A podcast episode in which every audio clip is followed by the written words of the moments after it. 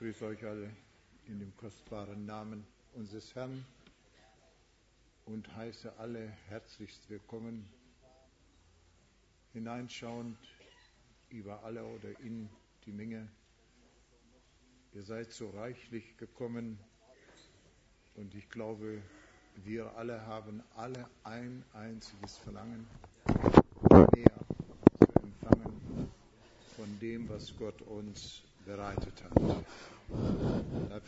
Vous êtes venus en grand nombre pour écouter ce que le Seigneur nous a préparé. Et nous sommes pour cela très reconnaissants. Nous voulons d'abord nous lever pour ensemble apporter une prière au Seigneur. Père céleste, nous te remercions pour toutes les grâces et les fidélités. Nous te remercions, Seigneur, pour tout ce que tu as fait en nous.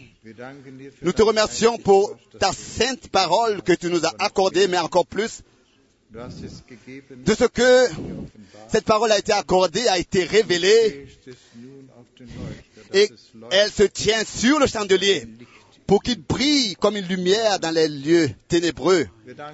Nous te remercions et nous te demandons, Seigneur, demeure parmi nous, accorde la grâce en toutes choses, accorde l'attention pour écouter, pour recevoir et pour te remercier pour cela. L'adoration et l'honneur te soient apportés à toi seul. Amen. Nous nous asseyons et nous voulons encore, avant que nous lisons une parole des Saintes Écritures, on m'a appelé par des, euh, j'ai été appelé par des frères qui nous saluent tous, vous tous qui êtes ici ou nous tous qui sommes ici, et ils nous Segen. souhaitent les riches bénédictions de Dieu.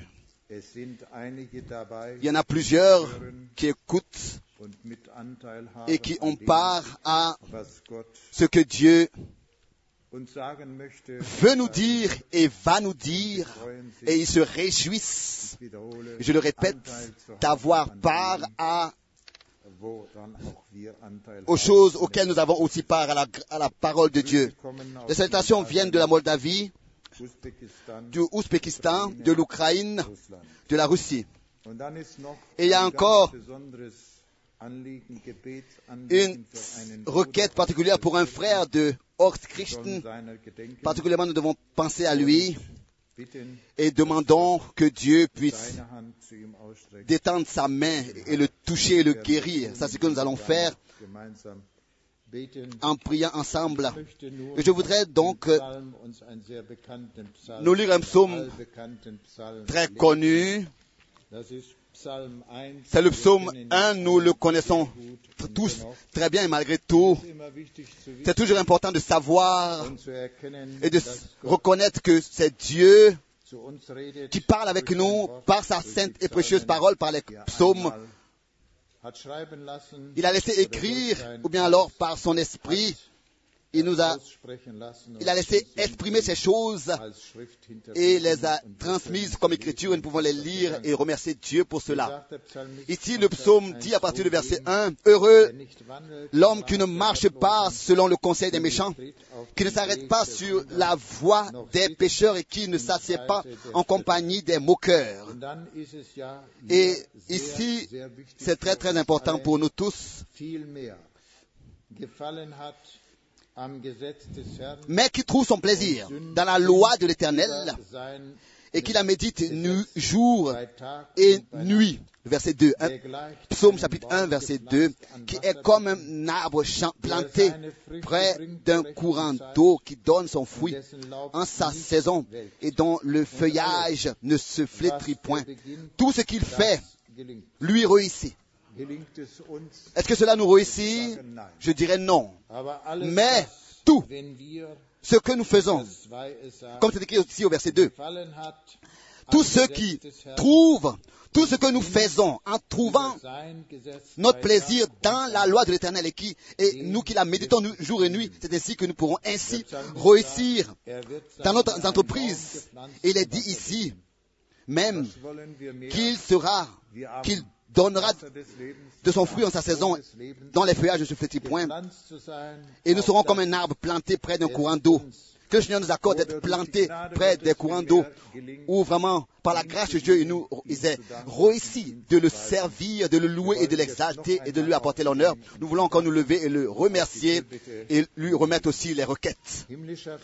Père céleste, nous te remercions pour ta grâce et ta fidélité. Nous te remercions de ce que, Seigneur, tu as fait de grandes choses en nous et de ce que tu t'es confirmé en tant que le même, hier, aujourd'hui et éternellement. Seigneur Jésus, tu es parmi nous. Tu vois tous nos désirs, tu vois tous nos souhaits. Et nous avons qu'un seul désir, Seigneur, Dieu du ciel, au ciel, c'est que ta parole en nous prenne, prenne place prenne tout notre cœur et que nous puissions la méditer nuit et jour pour que, Seigneur, nous puissions être plantés près des courants d'eau comme un arbre et nous rafraîchir et recevoir ta grâce et aller de l'avant et que tout nous réussisse par ta grâce. Nous te remettons toutes les requêtes. Tu sais de quoi il s'agit, Seigneur Jésus, que toi-même tu puisses toucher le frère là-bas où il est. Bénis-le de la plénitude de ta grâce. Et nous te remercions de ce que tu l'as déjà fait. Toi, notre Seigneur, à toi soit la reconnaissance pour cela. Amen, amen. Vous pouvez vous asseoir. Nous avons partagé des feuilles et nous voulons chanter le chœur ensemble si nous, si nous marchons, quand, la, quand nous marchons dans le, dans le Seigneur.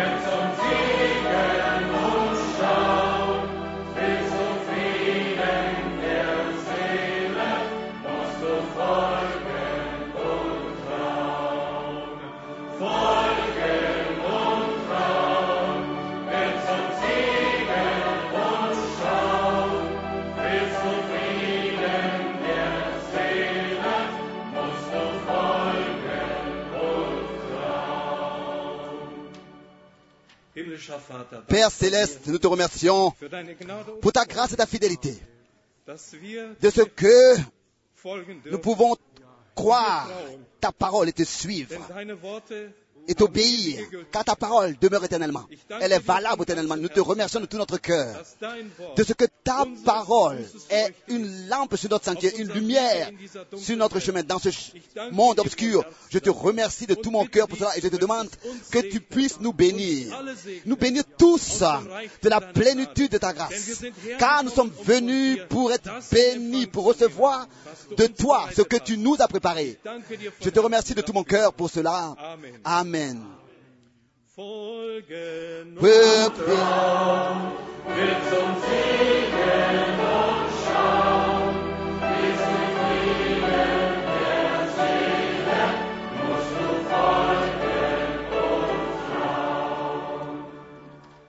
Singen wir noch Komm, chantons encore, viens du haut des cieux, viens Esprit du Seigneur.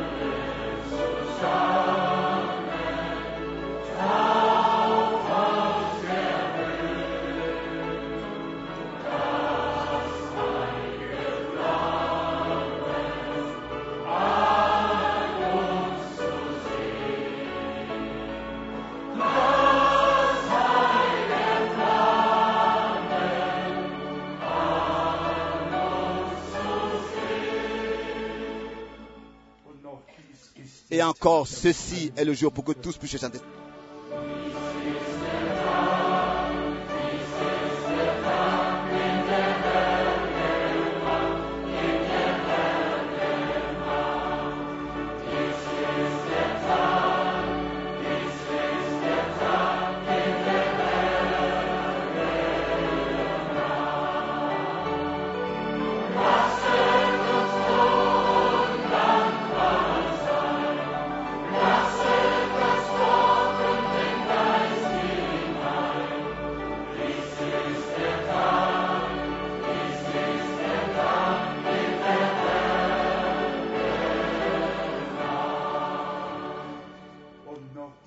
Encore, tu es digne.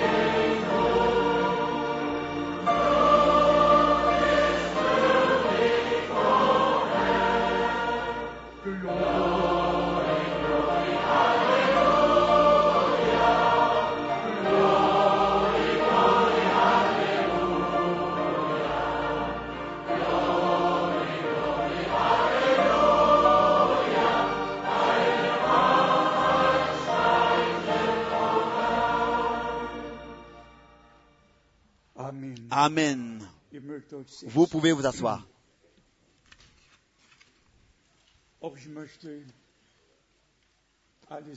Je voudrais aussi saluer tous fraternellement dans le merveilleux nom de notre Seigneur et je vous souhaite les riches bénédictions de Dieu de tout mon cœur. Je suis venu dans une grande attente euh, ce week-end, je suis convaincu que Dieu le Seigneur bénira chacun et accordera à chacun ce dont il a besoin, ce dont elle a besoin. Aux perdus, le salut, aux malades, la guérison, à nous tous, la révélation par le Saint-Esprit, d'être introduit profondément dans le dessein du salut de notre Dieu. Nous avons une grande part. Nous avons eu tout un nombre d'appels téléphoniques. Seulement au Chili, il y avait eu six appels de toute l'Amérique du Sud, de l'Asie, et de l'Afrique et de partout. Le frère Graf vous remet des salutations. Le frère Wallström remet des salutations. Le frère Étienne Genton remet des salutations. Notre frère David de Palermo remet des salutations. Tous saluent fraternellement, particulièrement des salutations du frère John de. Bucarest, Et aujourd'hui, nous avons un groupe de la Roumanie ici. Est-ce que vous tous qui êtes venus de la Roumanie, est-ce que vous pourriez vous lever, s'il vous plaît? Qui est venu de la Roumanie ici? Oui, regardez tout un nombre. Et aussi notre frère Daniel est ici, l'un des frères que Dieu utilise le plus et a béni. Que Dieu bénisse le frère Daniel, que Dieu vous bénisse tous parmi nous. Ensuite, je voudrais demander qui serait ici pour la première fois, nouvellement, ou bien alors pour la toute première fois ici. Laissez-moi voir vos mains, ou bien vous qui êtes ici pour la, vraiment pour la première fois, soyez les bienvenus, soyez les bienvenus, soyez les bienvenus. Notre ami de la Pologne, que Dieu vous bénisse particulièrement, que Dieu vous bénisse de la plénitude de sa grâce, que Dieu bénisse là-bas, que Dieu bénisse partout.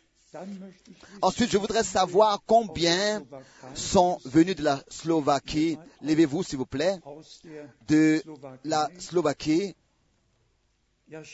Oui, regardez, les uns sont, ont entrepris 1200 1200 km, 1200 km en voiture, les autres 1700, 1600 km pour être ici, pour être ici et écouter la parole de Dieu en cet endroit. Et cela prouve, nous prouve que la promesse s'accomplit, que Dieu enverra une fin, une fin envers sa parole, pas envers du pain et une, pas une soif envers de l'eau, mais d'écouter les paroles de Dieu. Que Dieu vous bénisse. De la plénitude de sa grâce. Nous sommes réunis ici de toute l'Europe et même aussi d'autres parties du monde. Que Dieu nous bénisse ici et que Dieu le Seigneur bénisse tous ceux qui maintenant écoutent en direct, qui regardent et qui ont part avec nous, comme le frère Schmidt déjà l'a mentionné, et ça dans le monde entier. J'étais euh, au début du mois de, mer- de mars, j'étais à Singapour, non, à Thaïlande et particulièrement à Burma. Et alors que les frères me disaient, nous avons part à vos réunions, nous suivons vos réunions, nous les écoutons en direct et nous les voyons. C'était pour moi, je le dis, une bénédiction de savoir que Dieu utilise aussi, a accordé aussi cette possibilité. Qu'est-ce qui est écrit dans Genèse chapitre 11 tout à partir de maintenant, plus rien sera impossible aux hommes. Tout ce que les hommes ont inventé, particulièrement dans les dernières 130 années, en commençant avec la charrue jusqu'à euh, la fusée qui va sur la Lune. Et toute cette tout ce développement qui a été fait. Nous voulons seulement remercier le Seigneur et saluer aussi tous dans le monde entier, dans toutes les langues, les peuples et les nations de tout notre cœur et, et souhaiter les riches bénédictions de Dieu à tous. Pour moi, le mois d'avril est toujours un mois particulier et le deuxième avril, toujours un jour particulier. C'était un mercredi il y a 46 ans d'ici, alors que j'entendis pour la première fois la voix du Seigneur et que j'ai reçu l'ordre d'aller de ville en ville pour prêcher la parole et distribuer la nourriture. Et cette, cette semaine a été aussi justement, a été pour moi justement la possibilité de regarder en arrière pour voir dans le monde entier tout ce qui s'est passé dans ces 46 ans. Et beaucoup de choses sont venues dans, en ma mémoire, particulièrement aussi en relation avec le ministère de frère Branham. Et je vais toujours le répéter, c'était ainsi voulu de Dieu, conduit, dirigé par Dieu, que depuis le commencement, je pouvais avoir part à ce que Dieu fait dans le présent, dans notre époque. Et cela va pour moi jusqu'à l'année 1949. Cela repart en arrière jusqu'à 1949, alors que pour la première fois, pour la première fois, j'entendis à Hambourg, lors d'une conférence pentecôtiste, le nom de Frère Branham. Vous savez, et ensuite les années ont suivi l'année 1956 jusqu'à 56, où j'ai eu une part directe à son ministère, où j'ai eu part directe aux prédications, et bien sûr aussi que cette partie est venue où la distribution spirituelle devait être distribuée. Et nous regardons réellement à toutes ces années en arrière dans lesquelles la précieuse semence de la parole de Dieu fut semée dans le monde entier. Et cette semence a, porté de son fruit, pas seulement en Europe, mais aussi dans le monde entier. Et il y a aussi tous les différents événements, aussi en ce qui concerne euh, le retour à, la maison de frère Branham. C'était un vendredi, un 24 décembre en 1965. Je l'ai déjà mentionné ici et je le répète encore ici devant Dieu et devant vous tous. J'ai vu le 24 décembre 1965, j'ai vu frère Branham monter sur un nuage lumineux, un, un, nuage lumineux monter comme ça, pris sur un nuage lumineux au ciel. Je ne savais pas autrefois, je ne savais rien de son décès au moment où cela m'arrivait. Je ne savais pas que cela était passé. Mais plus tard, quand nous avons appris que frère Branham euh, est décédé, alors je ne savais pas comment euh, comprendre ces choses. Dieu n'a pas seulement agi dans le passé, Dieu est encore aujourd'hui le même.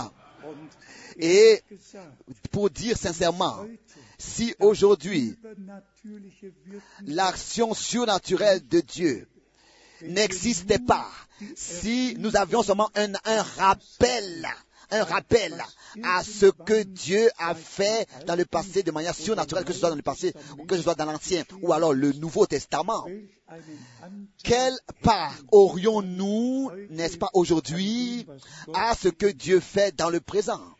Non, la, la chose merveilleuse et grande dans le peuple de Dieu a toujours consisté à ce que le peuple de Dieu a reçu par Dieu, révélé ce qui se passe dans son époque et il lui a été donné ainsi d'avoir part à ce que Dieu fait.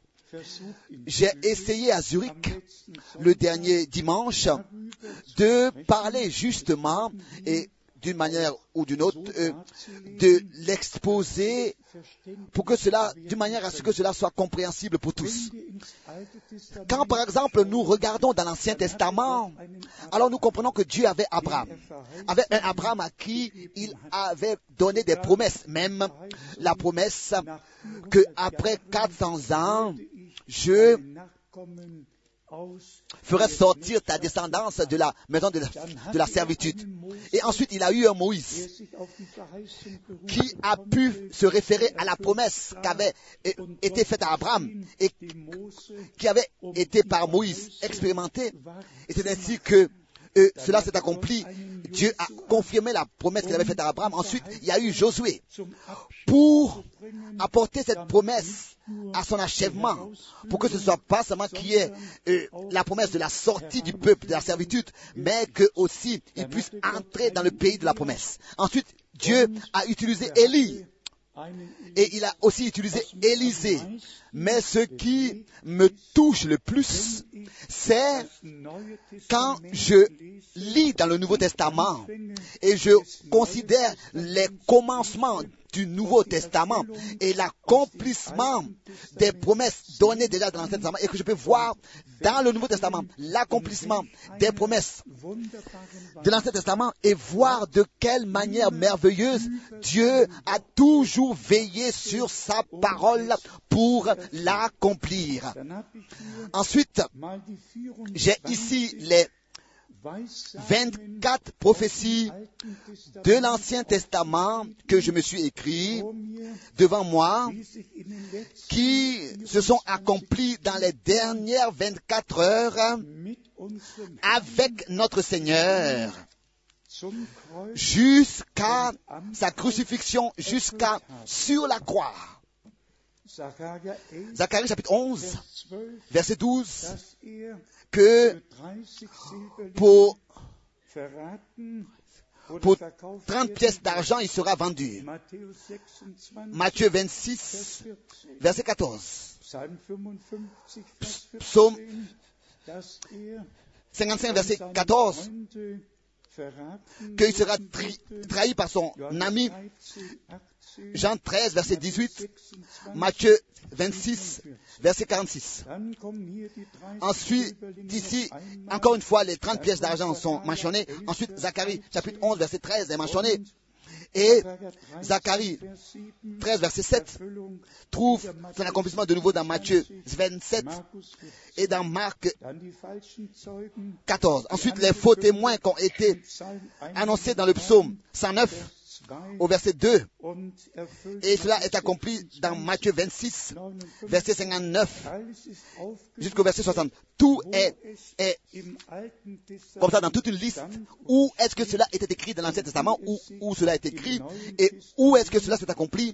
Dans le Nouveau Testament même qu'il fut frappé et qu'on lui a craché là-dessus, qu'on le frapperait et qu'on lui cracherait dessus. Ésaïe 50, verset 6, Luc 22, Matthieu 26, qu'il restera muet devant celui qui l'accuse.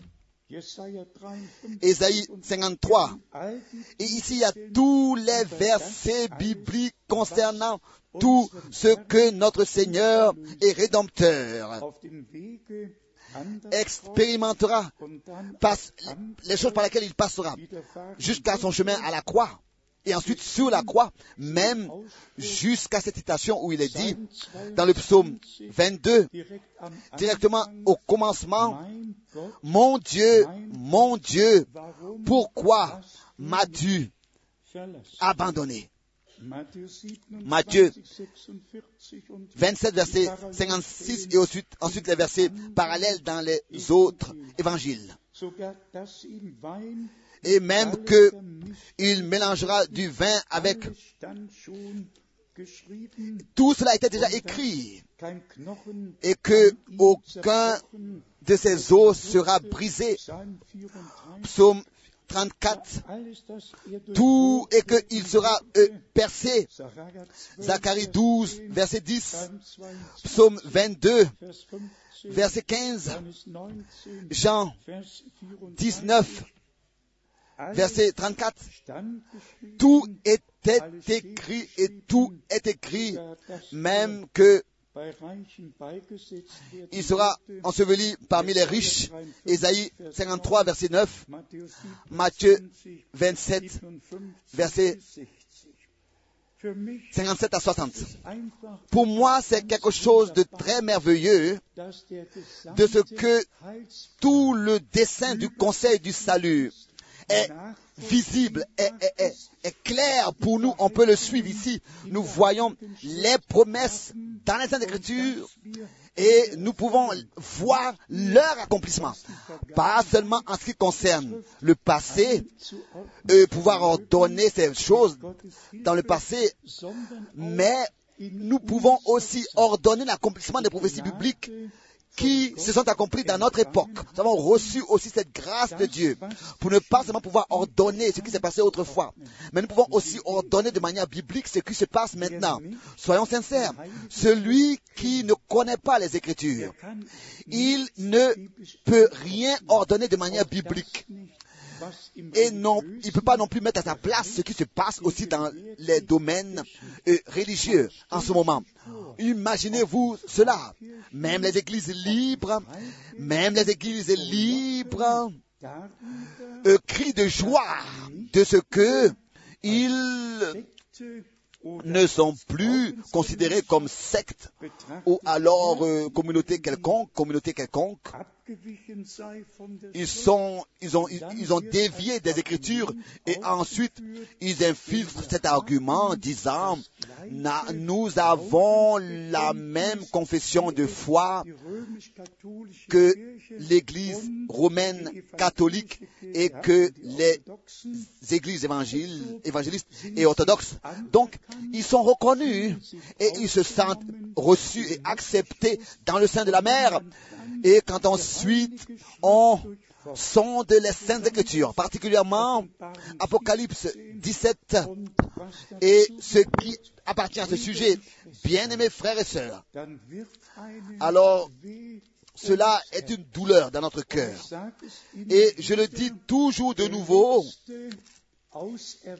le dernier élu doit être appelé à sortir, doit sortir avant que cette union-là euh, euh, satanique soit terminée, conclue et publiée et proclamée. Et cela semble être très bientôt, car Martin Luther, cela semble arriver bientôt, que même Martin Luther sera déclaré euh, euh, saint et, sauvé, etc., par l'Église catholique. pour, c'est pour nous des choses incompréhensibles, mais cela est ancré clairement dans les prophéties bibliques. Cela a été annoncé à l'avance. Ce retour dans le sein de la mer, que cette mer, blessure mortelle sera, sera, sera guérie et que tous s'étonneront. Et cela se passe devant nos yeux. Ensuite, nous avons particulièrement Jérusalem. Euh, devant les yeux et ce qui se passe là-bas, nous voulons pas, dans les détails aujourd'hui, venir à parler de ces choses. Mais je le répète encore une fois, il y a trois choses que nous avons reçues révélées par Dieu, que nous devons euh, recevoir par Dieu révélées et dans les choses nous devons être introduits. La première chose, c'est la prédication originale, primitive de l'évangile de Jésus-Christ. La deuxième partie, c'est la partie de l'enseignement.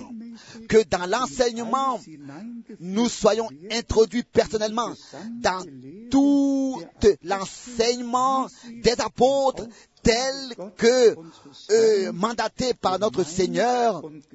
Elle a été voulue et ordonnée. Et comme troisième chose dans laquelle nous devons être introduits, c'est la partie de la parole prophétique. Que ce ne soit pas seulement que nous lisons ces choses dans 2 Pierre chapitre 1 verset 19 et 20, que nous possédons la parole prophétique, mais que réellement nous puissions la posséder, que vraiment nous puissions la recevoir révélée, et cela par le Saint-Esprit, que ce ne soit pas une, pas une seule interprétation est nécessaire. On a besoin de la révélation. Sans révélation, rien n'est possible. Ensuite, à l'intérieur du message divin, nous avons ce grand problème avec des frères qui utilisent les citations de frère Branham sans respecter la Bible et les différents et en font des différents enseignements et doctrines. Je suis convaincu que le frère Branham était le prophète promis. Et je suis aussi convaincu qu'il a été envoyé par Dieu pour nous ramener à la parole, au Seigneur, réellement nous ramener au commencement et que ce ne soit pas que nous soyons en train de faire une nouvelle religion avec des nouvelles doctrines. Non. Ma conviction, qui a toujours été la même, est la suivante, qu'un vrai prophète apporte la vraie parole. Et cela est en accord avec tous les prophètes et tous les apôtres que Dieu a envoyés et que Dieu avait. C'est pour cette raison que c'est nécessaire de ramener tout dans les Écritures, de considérer tout par les Écritures, sans sortir quelque chose de son contexte, mais de laisser toute chose là dans le contexte où cela a été exprimé pour le recevoir révélé par Dieu. Aujourd'hui, nous avons eu un entretien avec un bien-aimé frère sur les 70 semaines de Daniel. Et je le mentionne rapidement. Nous allons ensuite entrer dans la Sainte Écriture passer aux Saintes Écritures. Ensuite, ici, j'ai le dessin original de la main de Frère Branham que j'ai ramené avec moi personnellement des États-Unis. Je l'ai photocopié et je vais le donner à notre bien-aimé frère. Qu'est-ce que je veux dire avec cela? Peut-être que je devrais être plus clair et ouvert. Bon, l'Église n'a rien à voir à faire avec les 70 semaines de Daniel.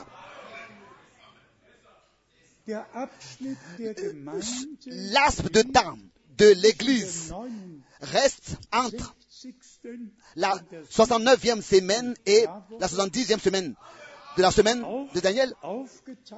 Cela est partagé dans les premières sept semaines et ensuite dans les, les, premières 262 et c'est seulement après que le oin devait être mis à mort.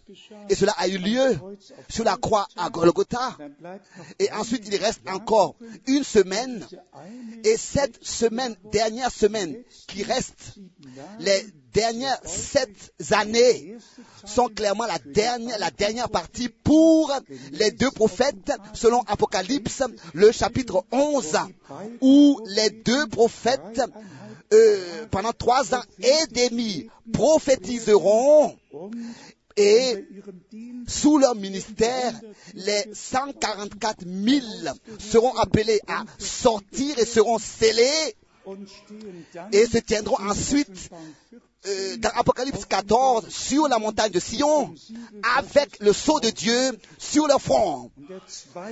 La deuxième partie, c'est la grande tribulation selon Apocalypse 13 où les saints donc, et les Juifs seront persécutés pendant trois ans et demi et seront mis à mort et c'est ainsi que la deuxième partie du cinquième saut sera accomplie, car déjà ceux qui avaient été mis à mort, il a été dit, soyez patients jusqu'à que vos frères et serviteurs souffrent la mort comme vous l'avez souffert. Tout est visible et clair. On peut le suivre. C'est ordonné bibliquement et divinement. Il n'y a même pas de problème quelque part à devenir nerveux. Donc, nous remercions Dieu, et cela de tout notre cœur, et ça je peux le dire aussi encore une fois, pas une unique fois, j'ai eu une conviction propre que j'ai apportée avec moi dans le royaume de Dieu. Jamais. Je n'ai jamais eu une propre conviction. Depuis le commencement, depuis le premier jour, alors que j'écoutais frère Branham prêcher. Vous savez que autrefois déjà, je tenais ma Bible comme ça sous mon bras. Et j'étais, je pensais la, connaître. Mais depuis ce jour où j'ai entendu frère Branham prêcher, j'ai su que Dieu nous conduit dans sa parole et que toute ma connaissance n'avait aucune signification et importance. Mais c'est à ce moment-là seulement que j'ai reçu le respect pour les Écritures. Peut-être pour encore dire la chose suivante, en relation avec tous les frères, qui que ce soit qu'ils aient commencé dix ans plus tard, ou alors vingt ans plus tard, il faut que tous les frères se laissent euh, permettre qu'on leur dise que Dieu a un plan et que ce plan, ce plan, il ne l'a pas fait seulement depuis hier ou bien avant-hier, mais que ce plan-là a, a, été fait déjà avant même que le temps commence et que nous tous, nous sommes une partie de ce plan divin de Dieu. Et ça, je le dis encore concernant ce sujet ou, ce domaine. Alors qu'en 1977, euh, cela a été rendu un sujet parce que il y avait une citation de frère Branham qui avait été mal compris et si on le voulait, on aurait pu comprendre cela ainsi que 77, après 77, qu'en 77, donc ce serait la fin de tout. Alors frère Franck, à l'époque, réellement a dû dire déjà, écoutez, dans le livre, les sept âges des églises, à la page 300, etc., etc. C'est vrai qu'il est écrit cela ainsi, mais cela n'est pas venu de la bouche de frère Branham, mais de de, de l'encre de Livell, l'écrivain de ce livre. Car il est écrit réellement dans le livre de Livell sur ce sujet qu'en 1977, tous les empires mondiaux, tous les royaumes de la terre prendront fin, arriveront à la fin, et que le millénium sera établi en 77. Je peux encore aujourd'hui très bien me rappeler de mon ami de Tucson, qui, lors de la dernière visite de moi, ne m'a pas dit au revoir.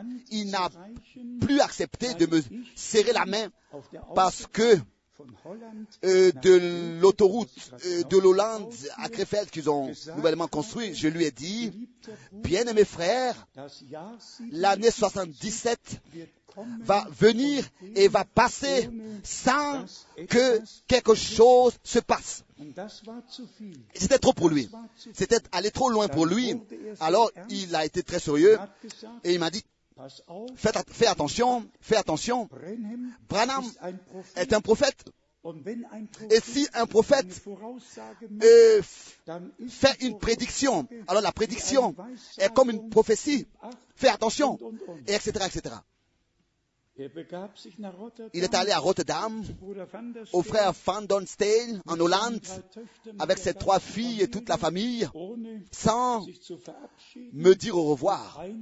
Avec plusieurs personnes et avec plusieurs paroles qui n'étaient pas élégantes, élégantes du tout. Et pourquoi est-ce que je pouvais le dire? Parce que le dimanche, le 18 juin en 1960, 76, là où le, le, le vieux cerisier se tenait cet arbre, à l'époque en 76, la voix audible du Seigneur s'était adressée à moi. Il m'avait dit, mon serviteur va sur le terrain voisin et consacre-le moi. En 76. Et dans le déroulement de tous ces âges, j'ai dû passer par beaucoup, beaucoup de, de choses. Beaucoup d'incompréhensions m'ont rencontré parmi les frères. Et personne a jusqu'aujourd'hui encore corrigé toutes leurs convictions.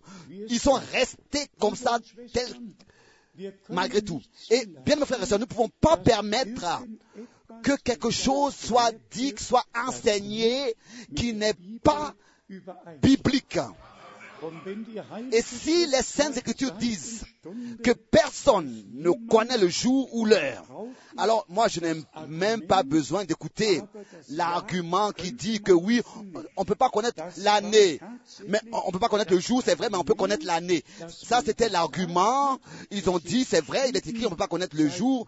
Personne ne connaît le jour et l'heure, mais il n'est pas écrit qu'on ne peut pas connaître l'année. Ça c'était pour moi aussi trop exagéré. Et de- je suis passé par beaucoup de combats euh, avec beaucoup de frères, mais je remercie Dieu de ce que je suis dépendant de personne. Je peux librement prêcher la parole de Dieu et c'est la parole qui ne revient pas sans effet. Ce n'est pas le, le- le- le messager ou bien le message. C'est- c'est- c'est- ce n'est- ce n'est pas le messager, c'est le message qui est important.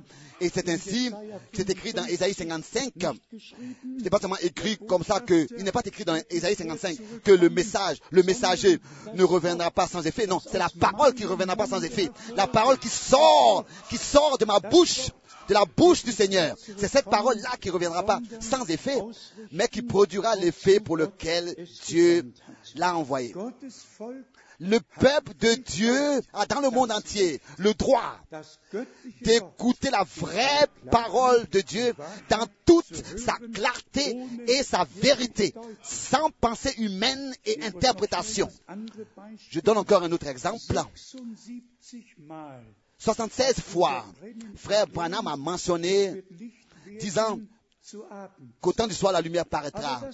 Mais la parole de Zacharie 14 au verset 7 va s'accomplir, s'il vous plaît, dans le contexte dans lequel il est écrit. Et malgré tout, malgré tout, nous savons que au temps du soir, au jour du salut, nous avons reçu la grâce de sortir des ténèbres et entrer dans la lumière, de passer des ténèbres à la lumière. Et, la lumière que nous avons reçue ne nous a pas ébloui, elle nous a éclairé le chemin parce que nous ne sommes pas allés contre la lumière. Donc c'est ainsi que toutes choses, nous devons les mettre à leur place telles que Dieu d'éternité en éternité les a déterminées, les a voulues. Ce qui me touche encore, c'est le commencement du Nouveau Testament. Je viens de le mentionner. Et c'est simplement important, important, le passage du ministère de Jean-Baptiste, ensuite au ministère de notre Seigneur lui-même, ensuite à, à l'Église qui avait été déterminée à, continuer le ministère et à être une tente d'assignation divine sur terre selon la parole de l'Écriture. Dieu, là où je mettrai mon nom et là, dans le lieu où je le révélerai, c'est là que je viendrai et que je me révélerai à vous et que je vous bénirai. Bon, pour vous montrer, et cela des saintes écritures, de l'évangile de Matthieu, le chapitre 3, Matthieu, l'évangile de Matthieu, le chapitre 3, pour vous montrer de quelle manière ici nous avons le passage de l'Ancien au Nouveau Testament et ensuite des évangiles aux actes des apôtres. Lisons ici dans Matthieu le chapitre 2, Matthieu le chapitre 2 au verset 1. Matthieu chapitre 3, pardon, à partir du verset 1, Matthieu chapitre 3, verset 1. En ce temps-là, parut Jean Baptiste prêchant dans le désert de Judée.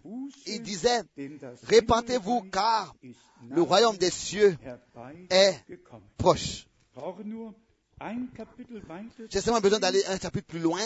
Ici, nous avons ce que notre Seigneur a dit comme première chose et ensuite aussi a prêché. Répentez-vous, verset 2, car le royaume des cieux est proche. Et allez dans Actes des Apôtres chapitre 2, il est dit aussi, répentez-vous et que chacun de vous se laisse baptiser au nom du Seigneur Jésus-Christ pour le pardon de vos péchés. C'est une harmonie, c'est un accord total, et particulièrement en ce qui concerne le nom du Seigneur, concerne le nom du Seigneur. Si par exemple vous allez dans Joël chapitre 3 verset 5, il est écrit que celui qui invoquera le nom du Seigneur sera sauvé. Et ensuite, la même parole est écrite dans Actes des Apôtres chapitre 2 verset 21 et la même parole est écrite dans Romains chapitre 10 au verset 13. Celui qui invoque le nom du Seigneur sera sauvé. L'importance est placée sur le nom. Et pourquoi l'importance est placée sur le nom? Parce qu'il est écrit, en français c'est dans Joël, chapitre 2, verset 32. Chapitre 2, verset 32, Joël, chapitre 2, verset 32. Car il est écrit, tu l'appelleras Jésus, Matthieu 1, verset 30, parce qu'il c'est lui qui sauvera son peuple de leurs péchés. Et j'adresse cette parole maintenant à tous ceux, à tous ceux qui n'ont pas encore consacré leur vie au Seigneur. Une conversion d'abord inclut le fait que d'abord nous nous reconnaissons comme pécheurs, comme perdus, séparés de Dieu, sans espérance dans ce monde, et que l'Esprit de Dieu vient sur nous et nous convainc du péché, de la justice et du jugement. Et que sous la prédication de la parole de Dieu, l'Esprit de Dieu peut agir pour nous conduire à la repentance, à reconnaître nos péchés et à les regretter et à crier au Seigneur et lui demander le pardon et l'expérimenter personnellement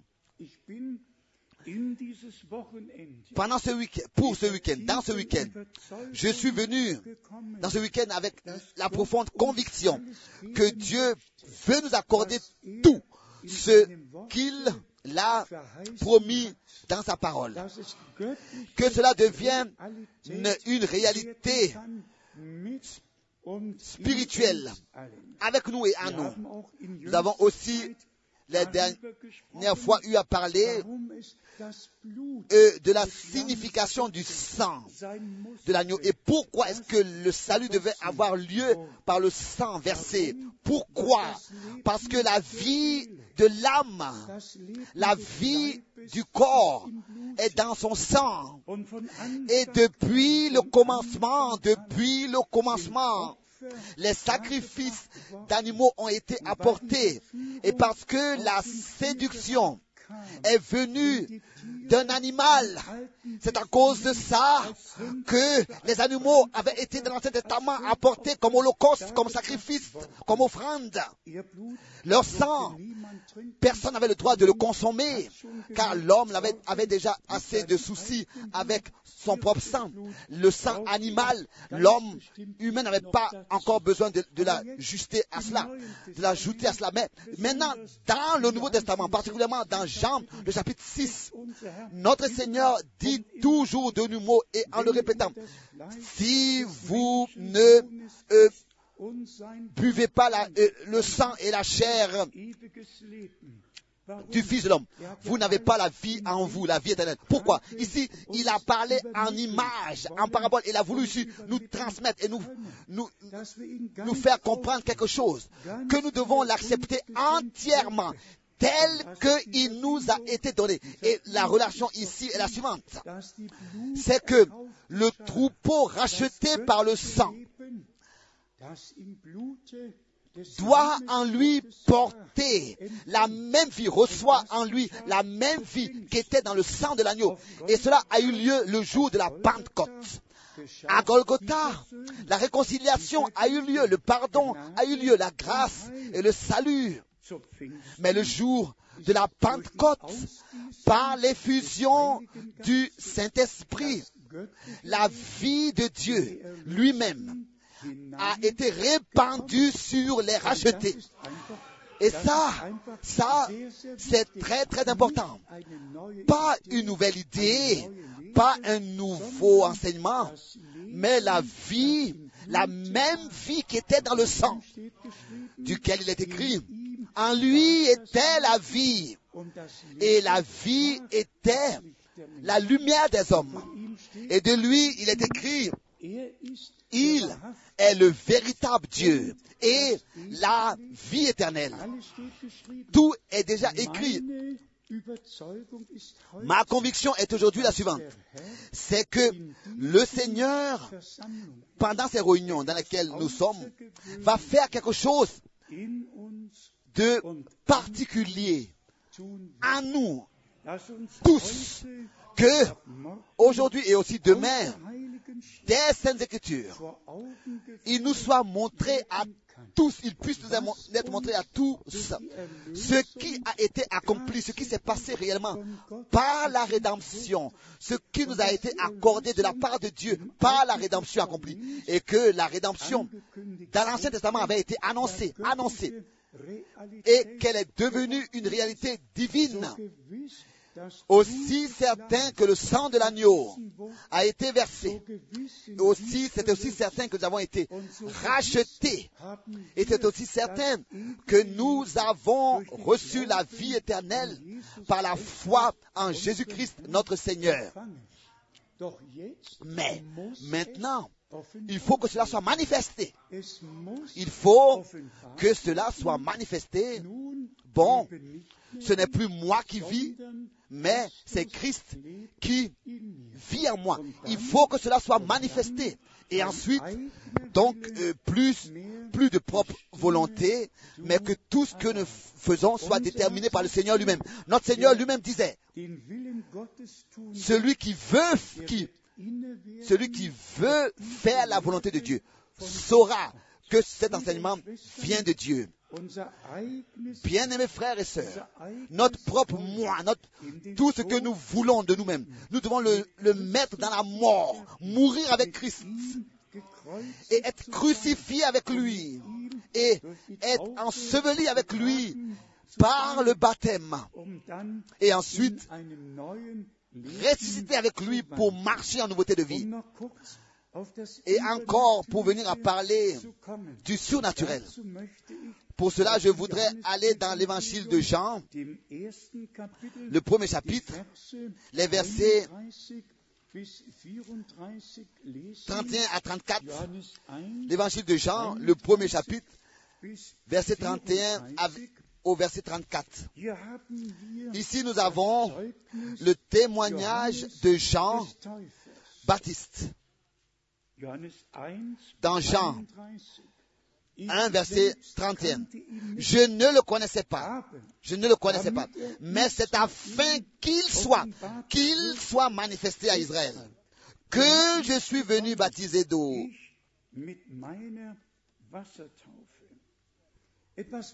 Quelque chose de merveilleux. Je ne le connaissais pas. Nous n'avons jamais parlé l'un avec l'autre toi fais ceci et toi fais cela. Non, je ne le connaissais pas. Mais celui qui m'a appelé, celui qui m'a envoyé, c'est lui qui m'a parlé. Continuons encore. Le verset 32. Jean rendu ce témoignage. J'ai vu j'ai vu l'Esprit descendre du ciel comme une colombe et s'arrêter sur lui. Envoyé. Et ensuite vu comment est-ce que la chose surnaturelle s'est passée et en relation avec cela. Au verset 33, il a dit, je ne le connaissais pas, mais celui qui m'a envoyé baptisé d'eau m'a dit, celui sur qui tu verras l'Esprit descendre et s'arrêter, c'est celui qui baptise du Saint-Esprit. Encore une fois, l'homme de Dieu ici dit, je ne le connaissais pas, Mais celui qui m'a envoyé pour baptiser d'eau, c'est celui-là qui m'a dit, les serviteurs de Dieu reçoivent l'ordre par le Seigneur. Ils ont des promesses reçues pour leur ministère. Et ce qui leur a été dit, ils expérimentent et ils l'ont, expérimenté et ils l'ont vu. Ce qui leur est dit, ils l'expérimentent et ils le voient. Comment est-ce que c'était avec Moïse? Comment est-ce que c'était avec les vrais prophètes? Comment est-ce que c'était avec Frère Branham? Le surnaturel appartient, le surnaturel est dans le ministère d'un homme de Dieu. Les hommes de Dieu ont écouté la voix audible du Seigneur. Quand je regarde dans l'Ancien Testament, combien de fois Dieu le Seigneur a parlé. Bien mes frères et sœurs, nous croyons de tout notre cœur ce que frère Branham a dit. Il avait reçu des ordres par le Seigneur lui-même. Il lui a été dit ce qu'il devait faire, comment est-ce qu'il devait le faire? Et Dieu l'a utilisé pour apporter le message, pour que nous puissions être introduits dans tout le dessein du salut de notre Dieu. Mais le deuxième pas consiste à ce que le plus grand prophète, notre Seigneur, avait autrefois prêché la parole. Et ensuite, les scribes et pharisiens ne le croyaient pas. Et il leur et cela ne leur a pas été révélé parce qu'ils ne le croyaient pas. La parole prêchée doit être reçue avec foi, comme c'est écrit dans Hébreu, chapitre 4, verset 2. Car c'est seulement celui qui croit, qui a une part directe à Dieu, relation à Dieu, par le, surnaturel, par le Saint-Esprit. Et ensuite s'accomplit toujours de manière nouvelle. Ce n'est pas la chair et le sang qui t'ont révélé ces choses, mais mon Père qui est aux cieux. Revenons à Romains le chapitre 1.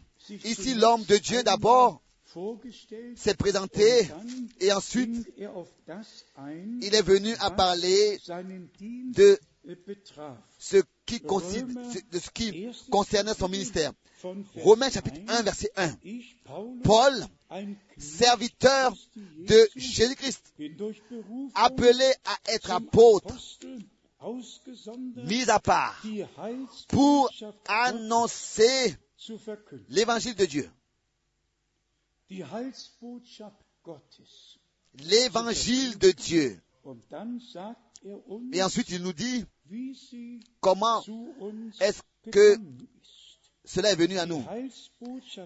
Évangile qui avait, avait été promis auparavant de la part de Dieu par ses prophètes dans les Saintes Écritures. Si aujourd'hui nous posons la question, à, nous, nous convoquions tous les scribes pharisiens de cette terre et nous leur demandions, dites-nous, où est-ce que les prophètes dans l'Ancien Testament ont annoncé à l'avance ou alors ont promis?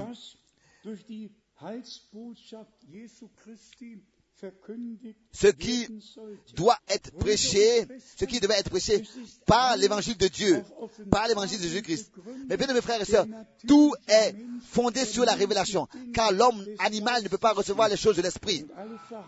Et toutes les promesses sont aussi réellement départagées, éparpillées dans les Saintes Écritures d'une manière que c'est seulement par le Saint-Esprit qu'on peut les reconnaître et les trouver.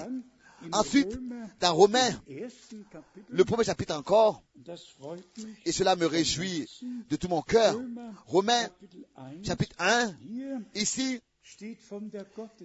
il est parlé de la puissance de Dieu.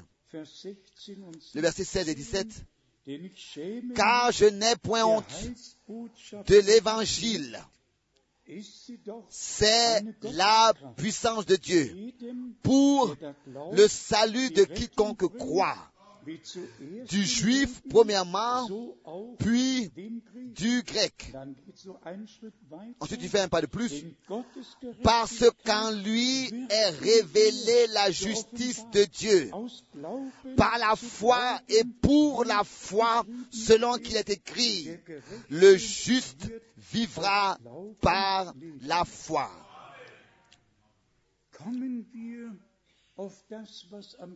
Venons à ce qui s'est passé sur la croix à Golgotha, aussi en regard au souper du Seigneur, que nous puissions réellement, de tout notre cœur, dans la foi, recevoir et accepter que une fois pour toutes, nous ayons la certitude de la foi Wort par l'Esprit de Dieu selon la parole de l'Écriture. Son esprit rend témoignage à notre esprit que nous sommes enfants de Dieu. Avoir cette foi vivante, aussi in certain que Dieu était en Christ, aussi certain que le sang de la nouvelle alliance a, a coulé. C'est ainsi que nous sommes réconciliés avec Dieu. C'est ainsi que la nouvelle alliance est entrée en vigueur. C'est ainsi que nos pardons aussi certains sont pardonnés, nos péchés sont pardonnés, et que nos fautes sont couvertes, et que la lettre de condamnation est anéantie. Ça, c'est une réalité divine. L'adversaire, l'adversaire a bien sûr le devoir d'accuser. Il va même, euh, il est même euh, appelé l'accusateur des frères dans Apocalypse chapitre 12. Was will er anklagen? Qu'est-ce qu'il veut accuser?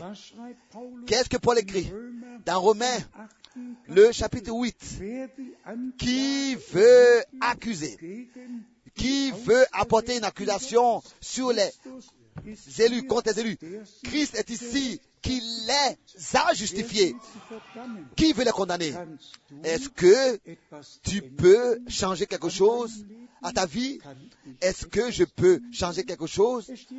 Il est écrit, Heureux l'homme dont les péchés sont pardonnés, dont les fautes sont couvertes. Heureux les hommes dans l'esprit desquels il n'y a pas de fausseté.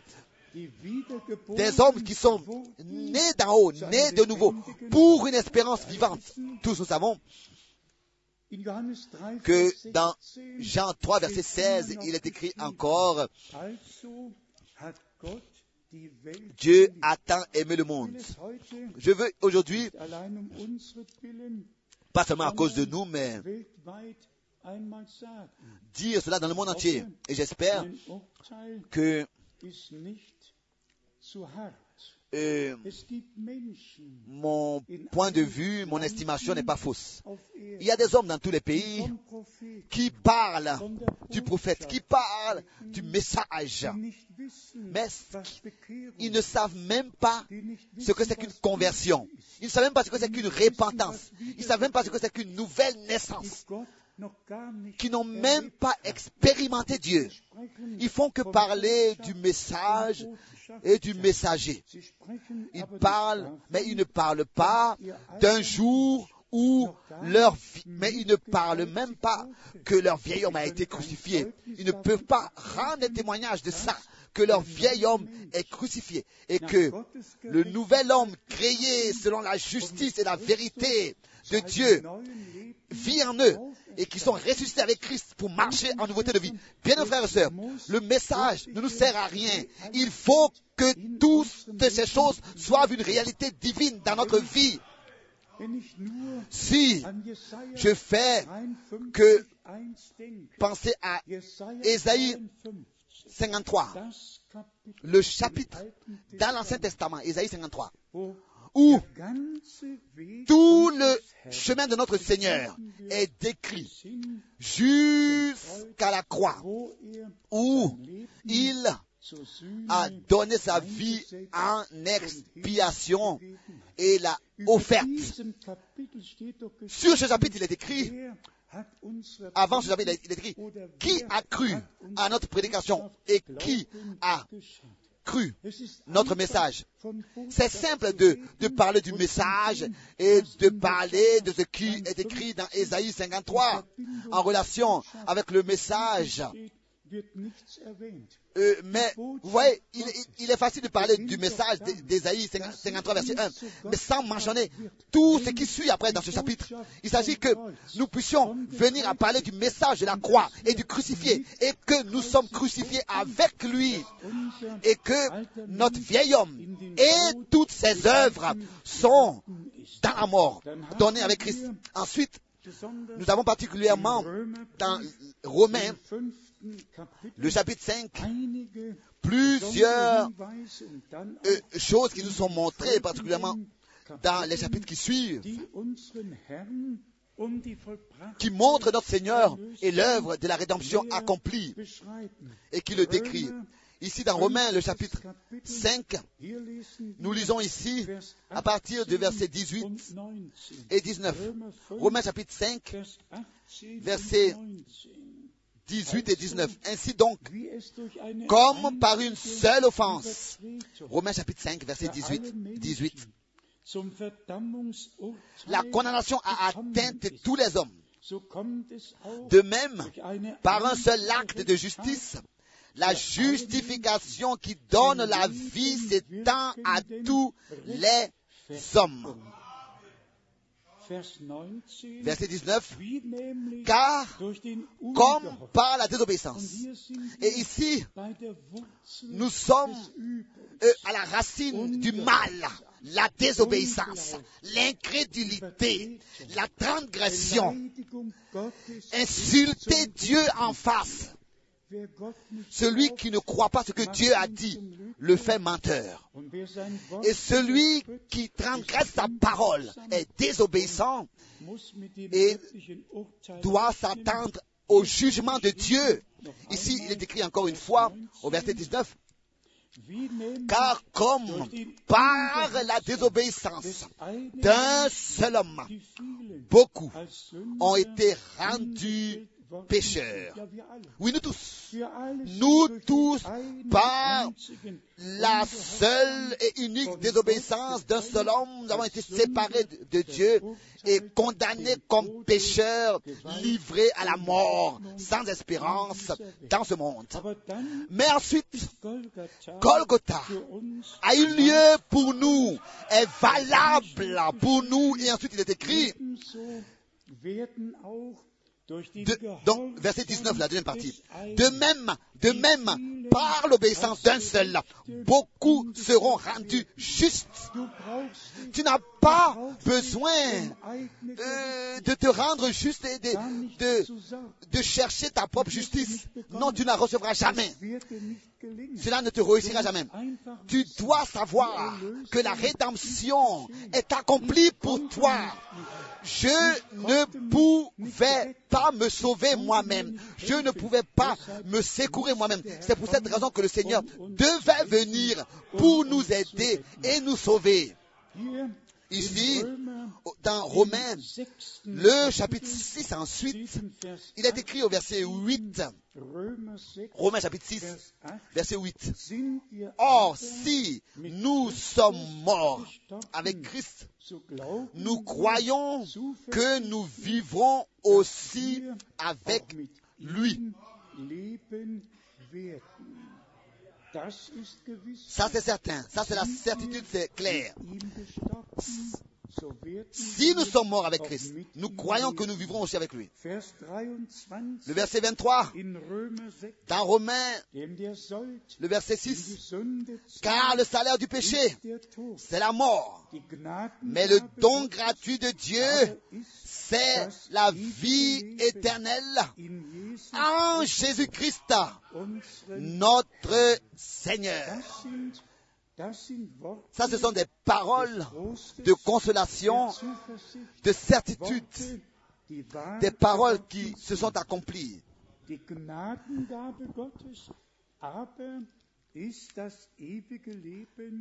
Mais le don gratuit de Dieu, c'est la vie éternelle en Jésus-Christ notre Seigneur. Combien de fois dans le monde entier nous avons eu à le dire? Celui qui veut vivre éternellement a besoin de la vie éternelle. Et bien aimés frères et sœurs, s'il vous plaît, comprenez, la, comprenez le, euh, de la bonne manière. Ce n'est plus à supporter de voir comment est-ce que toute l'humanité est égarée. Il y a tellement de programmes qui sont faits. De tant de programmes n'ont jamais existé sur Terre. Tous ont leur programme et la question, la question est justifiée. Est-ce que Dieu est dans leur programme? Où est-ce que Dieu est aujourd'hui? Où est-ce qu'il est présent aujourd'hui? Où est-ce que Dieu aujourd'hui peut avoir la parole? Où est-ce que aujourd'hui sa parole est vraiment? Pas seulement euh, euh, placée comme ça dans la pièce, mais où elle est réellement placée dans le cœur des hommes. Où? Lisons dans Philippe, le chapitre 2, Philippe, le chapitre 2, et bien mes frères et sœurs, si parfois nous insistons sur certaines choses et disons que c'est important de croire, comme l'a dit les Écritures, alors euh, nous le faisons pas comme ça pour euh, euh, blesser les hommes, mais c'est pour simplement dire que celui qui ne croit pas comme le dit l'Écriture, ça veut dire qu'il n'est même pas lié au plan du salut, au dessein du salut. Il n'est même pas dans le royaume de Dieu. Car dans le royaume de Dieu, dans le royaume de Dieu, c'est seulement la volonté de Dieu qui a lieu. C'est dans le royaume de Dieu que les prophéties des Écritures s'accomplissent. Mais ensuite, l'obéissance de la foi euh, euh, vont ensemble, doivent agir ensemble, car ils vont ensemble. Dans notre vie, en regard à notre Seigneur et Rédempteur, il est écrit dans Philippe chapitre 2, au verset 7, mais il s'est dépouillé lui-même en prenant une forme de serviteur, en devenant semblable aux, hommes. Et il a paru comme un vrai homme. Il s'est humilié lui-même. Tous nous savons, sans maintenant venir à parler du sujet de la divinité, mais dans tout l'Ancien Testament, depuis le commencement de la création, depuis le Jardin d'Éden, le Rédempteur a été le Seigneur. Il a parlé aux prophètes il a parlé aux prophètes. Et c'est pour cette raison qu'il est écrit, aujourd'hui, Christ vous est né, le Seigneur, mais le Seigneur s'est dépouillé de sa gloire. Dans l'Ancien Testament, il n'était pas fils. En tant que fils, il a été engendré pour ici être manifesté en tant qu'homme, mais en tant que Seigneur. Dans tout l'Ancien Testament, c'est lui qui a parlé et qui s'est révélé au prophète et qui s'est révélé à son peuple. Car le Seigneur, en tant que l'Éternel, dans tout l'Ancien Testament, était la, l'apparence, l'image visible du Dieu invisible. Le sujet de la divinité est d'un côté le, plus important pour nous et le plus précieux aussi pour nous. Et je peux dire avec Paul que en lui nous vivons et nous sommes. Quand il s'agit de la divinité, alors nous sommes à la maison. Nous sommes à la maison. Nous sommes à la maison. Alors là, nous savons en qui nous croyons, en quoi nous croyons. Et nous savons, nous savons en, tant que quelle personne, en, tant que quoi et qui il s'est révélé. Et aussi avec quel objectif dans le Nouveau Testament Quand est-ce qu'il est médiateur Quand est-ce qu'il est avocat Quand est-ce qu'il est montré comme agneau Quand est-ce qu'il est montré comme lion de la tribu de Judas Il est roi, sacrificateur et prophète. tout dans les différents contextes bien précis qui appartiennent au dessein du salut. Mais nous ne voulons pas ici entrer dans les détails de ces choses. Nous l'avons lu ici dans Philippiens, le chapitre 2, à partir du verset 7. Et au verset 8, ensuite, il est écrit, il s'est humilié lui-même, se rendant obéissant jusqu'à la mort, même jusqu'à la mort de la croix. Soyons sincères, sans être mort avec Christ, tu ne peux pas être obéissant, c'est pas possible. C'est pas possible. L'homme animal ne peut pas se soumettre à la parole de Dieu, ne peut pas se soumettre à Dieu. Nous pouvons avoir l'apparence d'humilité. Seulement l'homme nouveau, créé en nous, tout seulement ce qui est né de Dieu. C'est ça qui nous lie avec Dieu.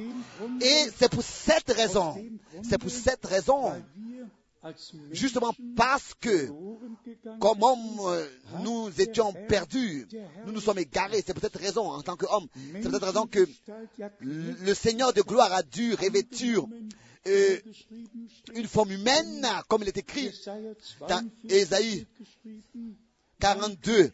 Mon serviteur aura de la réussite.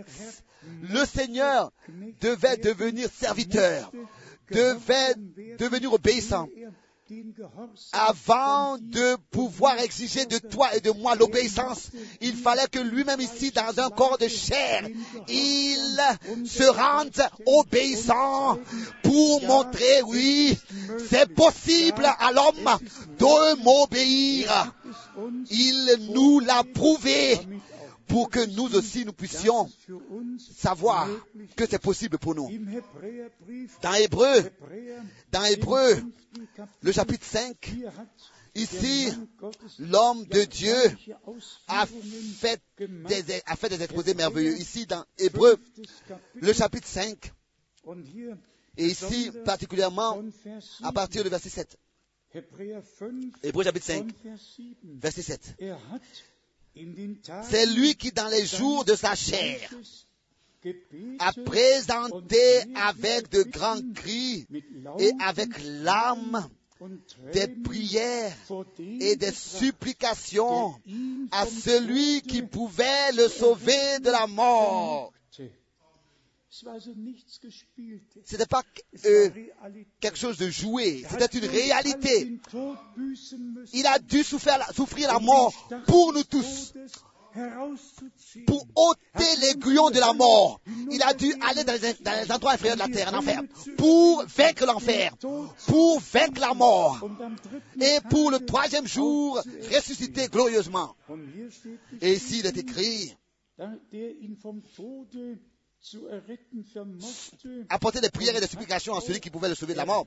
Et il a été exaucé à cause de sa piété. Il a, il a appris, bien qu'il soit fils, l'obéissance par les choses qu'il a souffertes. En quoi est-ce que tu apprendras à obéir Si tout se déroule comme tu le veux, c'est comme ça que tu vas apprendre l'obéissance. Si tout, si tout se passe comme tu le veux, mais seulement si tu as à passer par des épreuves et par des souffrances, car il est écrit ici que c'est par les choses qu'il a souffertes qu'il a appris l'obéissance. Ensuite, verset 9, après avoir été élevé à la perfection, il est devenu pour tous ceux qui lui obéissent l'auteur d'un salut éternel. Maintenant, ici, c'est notre obéissance qui est exigée. D'abord, lui, il est obéissant. Obéissant jusqu'à la mort de la croix. Et ensuite, c'est notre obéissance qui est exigée. Car il est dit qu'il est devenu pour tous ceux qui lui obéissent l'auteur d'un salut éternel. Donc, devant nous, tout le destin du salut de notre Dieu est dévoilé. Tout le conseil du salut pour que nous puissions sortir de, de la désobéissance, de nos propres pensées, de notre propre volonté, de nos propres chemins et avoir la relation personnelle, la communion, le contact avec Dieu, comme je le disais auparavant. Le sang de l'agneau a été apporté en sacrifice pour que, pour que nous puissions recevoir la vie qui était dans ce sang en nous, que, que nous puissions porter la même vie, la même vie en nous. Lui, le Fils de Dieu, nous, les fils et les filles de Dieu. Lui, le souverain sacrificateur et roi. Nous, un peuple de sacrificateurs et de rois à notre Dieu. Bien-aimés frères et sœurs, lisons encore dans ce contexte Hébreu, le chapitre 2, Hébreu, le chapitre 2, à partir du verset 10. Il convenait en effet que celui pour qui et par qui sont toutes choses, et qui voulait conduire à la gloire beaucoup de fils, est élevé à la perfection par les souffrances, le prince de leur salut. Il est écrit ici, par les souffrances, élevé à la perfection. Maintenant arrive la chose extraordinaire, particulière, merveilleuse, glorieuse, car celui qui sanctifie et ceux qui sont sanctifiés sont tous issus d'un seul Père. C'est pourquoi, c'est pourquoi il n'a pas honte de les appeler frères. Ensuite, l'homme de Dieu fait, fait, référence au psaume 22, verset 30, 30, 23, où il dit, j'annoncerai ton nom à mes frères. Je te célébrerai au milieu de l'assemblée. Lisons encore le, le, verset 13. Et encore, je me confierai en toi.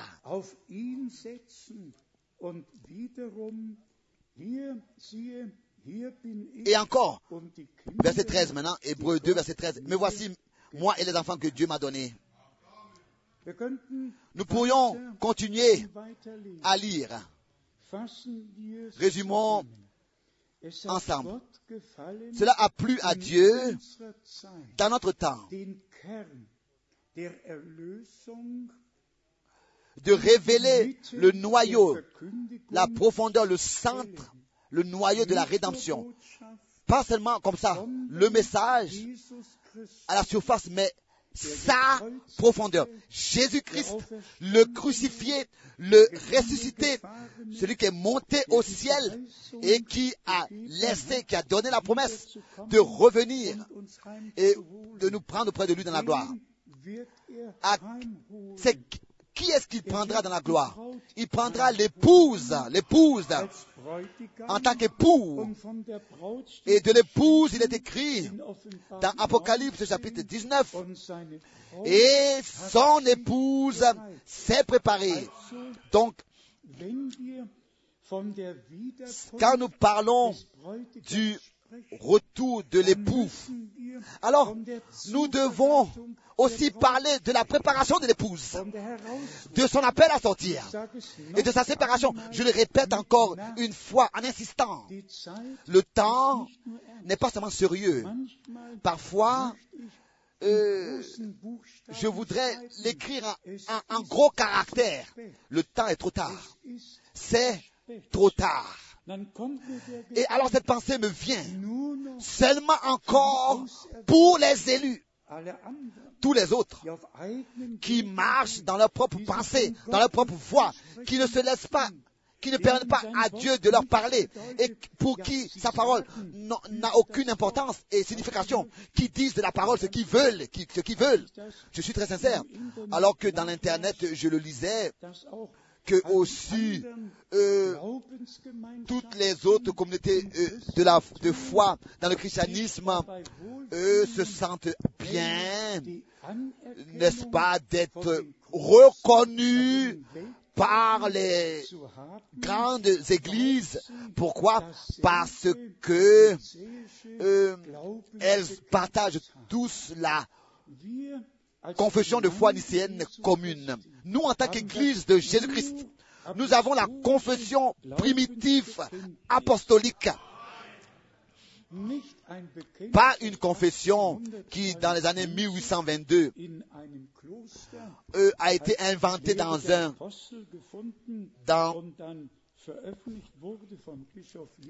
par le, par l'archevêque, par l'évêque Lilin, qui a été inventé et trouvé non, mais le message du commencement.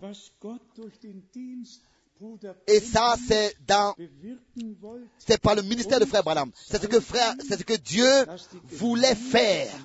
Il voulait que l'Église à la fin revienne dans l'état dans lequel, dans lequel était l'Église au commencement. Et cela dans l'enseignement, dans la vie, et en tout. Et on ne pourrait pas le considérer comme vrai, mais la doctrine de la Trinité est acceptée et exaltée par tous, dans toutes sortes de manières exposées par tous, comme dans notre, comme dans notre temps.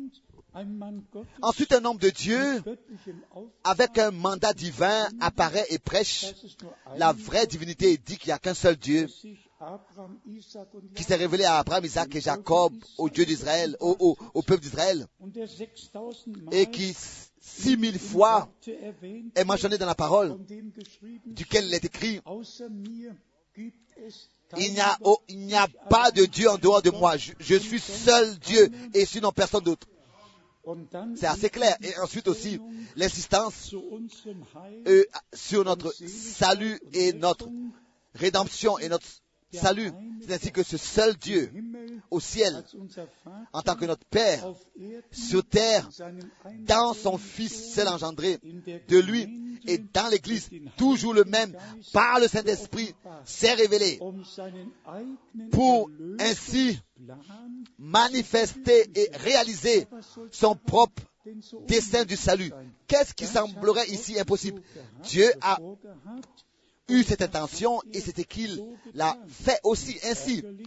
Et euh, ce qui est ennuyant, c'est qu'en plus de cela, cette formule de la Trinité est utilisée au début de leur culte et au début de leur phrase et de tout ce qu'ils font. D'abord, ils commencent au nom du Père, du Fils et du Saint-Esprit déjà au commencement. Mais cela n'est pas écrit dans la Bible ainsi. Pas une unique fois. Et l'unique fois où cela est écrit, et cela est mal compris, c'est écrit dans Matthieu 28. Et là, il est écrit, baptisez-les euh, au nom. Avant que les, les titres Père, Fils et Saint-Esprit soient mentionnés, d'abord il est dit clairement, avant que les titres soient mentionnés, baptisez-les au nom. Avant même les titres.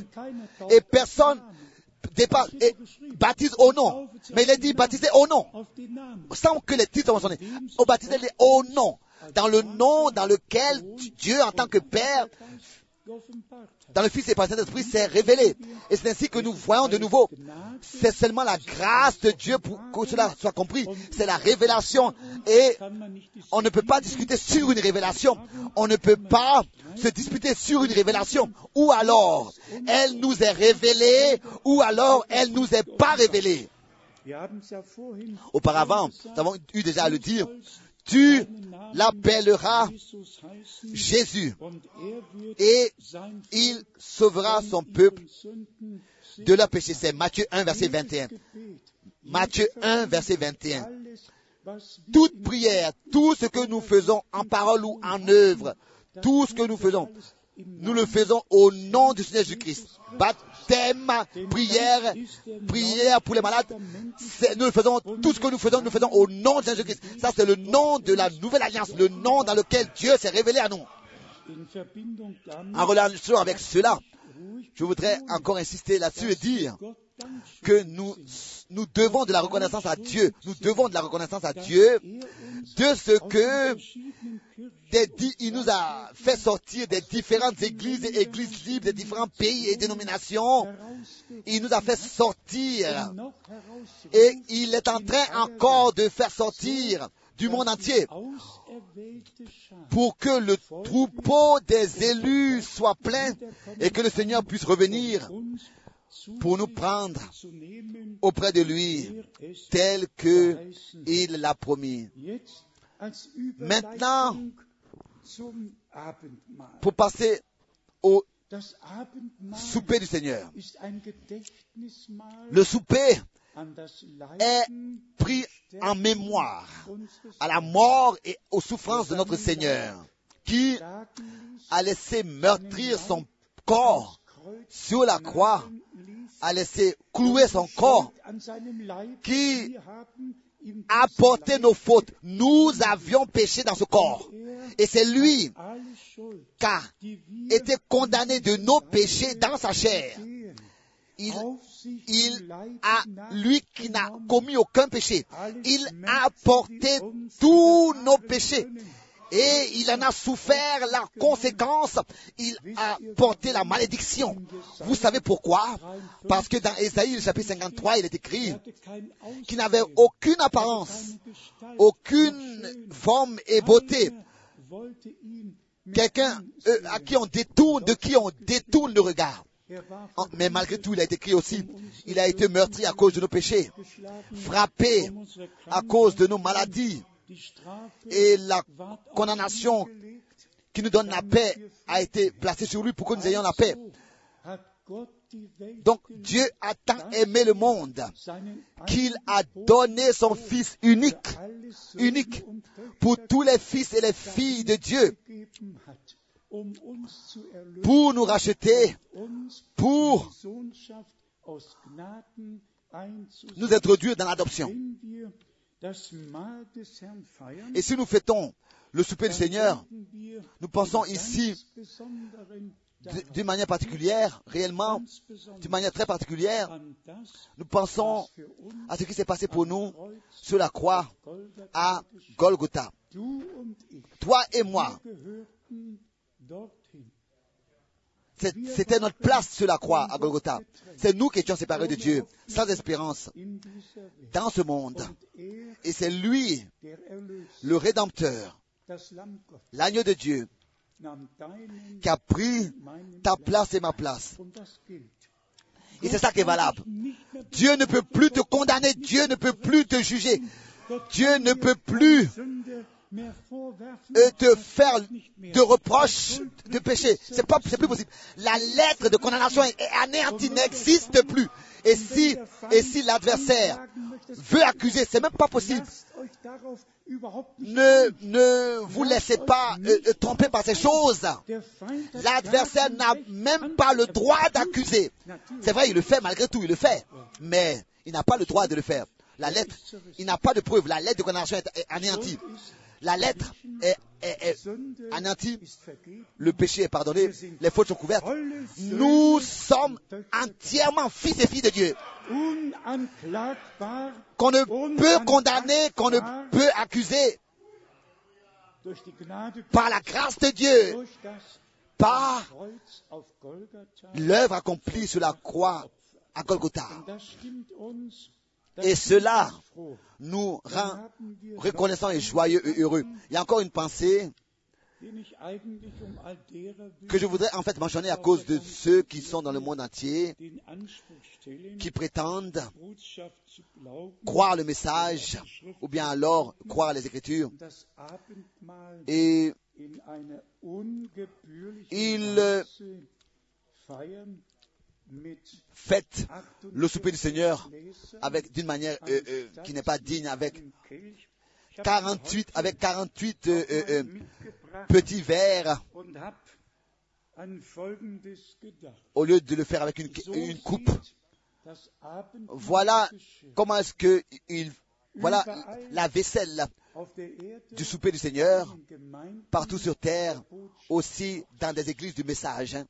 Und das sieht so aus, 48 petits verres. dass 1959 einen Mann gab, C'était en 1999. der bekannter Il y a eu un homme très connu, un évangéliste très connu des États-Unis qui a mentionné frère Branham de Tulsa, Oklahoma,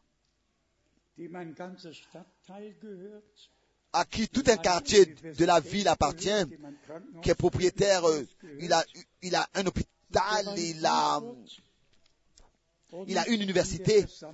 Il était à Francfort et j'ai pris aussi part à une de ses réunions en 1959. 1959 hatte Gerd Wessler anberaumt, Il avait, que, que euh, Gerd Wessler avait préparé pour lui. Il y avait 2000 plusieurs, peut-être il y avait euh, 200 ou 300 prédicateurs qui étaient présents. Et cet homme s'est tenu devant et il avait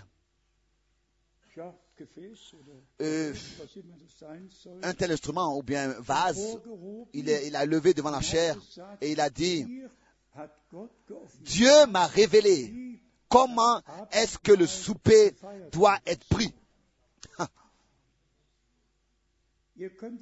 Vous pouvez vous imaginer ce qui s'est passé en moi à l'époque. Déjà autrefois, je connaissais euh, les choses de Dieu, sa parole, et tous les autres ont accepté. Ils, c'était seulement des morceaux, des, des- c'était sûr, c'était c'était pas un pain, c'était seulement déjà des, miettes, des miettes sur un plateau, et chacun devait prendre dans, dans ses doigts, par, par ses doigts comme ça, les, les moines, les, les, celui qui était droit, droitier ou bien gaucher, et attendre.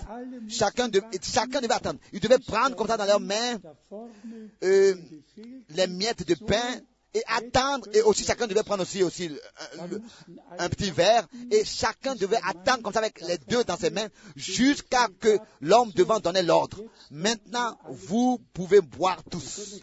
Imaginez-vous ce qui s'est passé à moi. J'étais déchiré. Je n'ai pas pris part. J'ai laissé ce plateau passer. Wahl. J'avais pas le droit, euh, le choix. Mais cette pensée qui m'a principalement touché est la chose suivante. Comment est-ce que des hommes qui prient pour les malades, qui disent je ressens la puissance de Dieu dans ma main droite, je ressens la puissance de Dieu dans ma main droite. Oui, mais qu'est-ce qu'il a senti à l'époque alors qu'il disait que cela lui avait été révélé par Dieu? Qu'est-ce qu'il a ressenti là? Non, pour nous, c'est ici la parole révélée de Dieu. C'est la volonté révélée de Dieu est dans la Bible. Mais ça a été aussi le temps où Dieu a ouvert mes yeux pour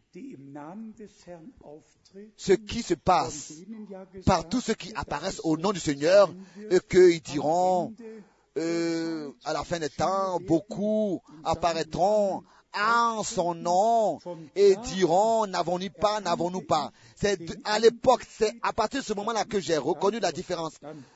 Bon, euh, je l'ai toujours plus euh, reconnu, toujours plus reconnu par les années.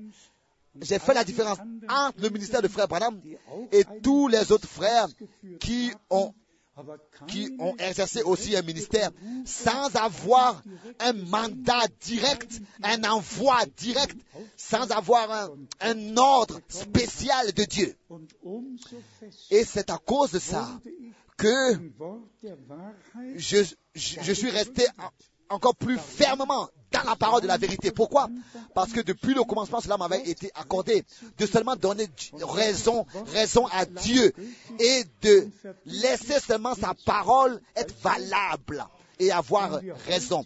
Donc, si aujourd'hui, je pourrais dire, nous avons une coupe et, que nous faisons passer une à droite et une à gauche, mais c'est toujours une coupe. C'est pas plusieurs verres, c'est une coupe. qui est distribué. Le Seigneur a pris le pain et il a brisé. Il a brisé.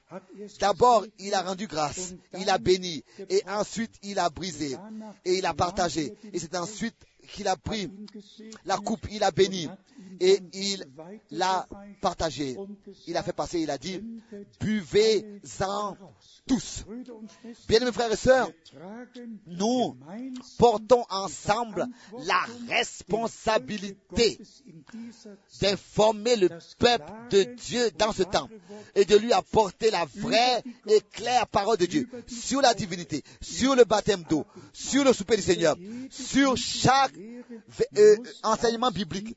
Tout doit être fait de manière biblique et être prêché de manière biblique. Ça n'a aucun sens de dire euh, je tiens un exposé biblique si ce qui est exposé n'est même pas écrit dans la Bible. Ce n'est pas possible. Biblique est seulement ce qui est écrit dans la Bible. Ou bien alors je, ou bien bien sûr, Je ne peux pas dire que quelque chose est biblique si elle n'est pas écrite dans la Bible. Et si elle n'est pas retrouvée dans la Bible, c'est pas possible. Non. Et c'est peut-être raison que nous puissions remercier Dieu. Nous ne nous élevons pas au-dessus des autres.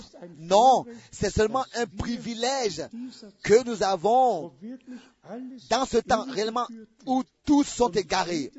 Et à chaque fois, notre Seigneur l'a répété en disant, ne vous laissez séduire par personne. C'est un tel temps, c'est un temps de séduction comme il n'a jamais existé auparavant sur terre. Avec Dieu, sans Dieu, avec la Bible, sans la Bible, seulement la séduction dans le monde entier. L'Église de Jésus-Christ est sortie de toute l'erreur, de tous herausgerissen, l'égarement, et elle est ramenée à Dieu et Elle croit l'évangile de Jésus-Christ. Elle expérimente d'une manière nouvelle sa puissance. C'est ainsi que sa parole pour nous est une lumière sur notre sentier. Et j'ai une demande aujourd'hui, que nous puissions à tous, que nous puissions tous, dans notre vie et dans notre prière maintenant, dire, Seigneur, que la même vie qui était en toi, qui était dans ton sang, que la même vie soit en moi, en moi. Accorde-moi ta vie, ta vie divine. Nous pouvons être conduits par l'Esprit dans la prière et le Seigneur va nous bénir tous. Les paroles d'introduction du souper, nous l'avons souvent lues, elles sont écrites dans 1 Corinthiens, le chapitre 10 et le chapitre 11. 1 Corinthiens, chapitre 10, verset 16 et 17. La coupe de bénédiction que nous bénissons n'est-elle pas la communion au sang de Christ? Communion au sang de Christ. Le troupeau racheté par le sang. A communion avec le Seigneur et avec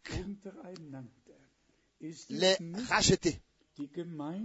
Il est ici il est écrit, n'est-elle pas la communion au sang de Christ? Le pain que nous rompons, n'est-il pas la communion au corps de Christ? Le verset 17. Puisqu'il y a un seul, puisqu'il y a un seul pain, nous qui sommes plusieurs, nous formons un seul corps, car nous participons tous à un même pain. Le corps du Seigneur est, con- est constitué de plusieurs membres et Jésus lui-même est le chef de l'Église. Ensuite, in Kapitel 11, au verset 11, au chapitre 11, au verset 23, 1. Korinther, 1 Corinthiens, 11. chapitre Kapitel, 11, von Vers verset 23. 23. Denn ich habe Car j'ai reçu du Seigneur ce que je vous ai enseigné.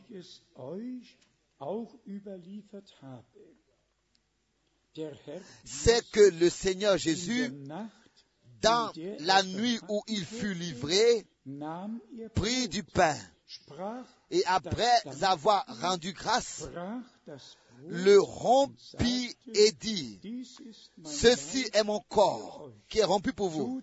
Faites ceci en mémoire de moi.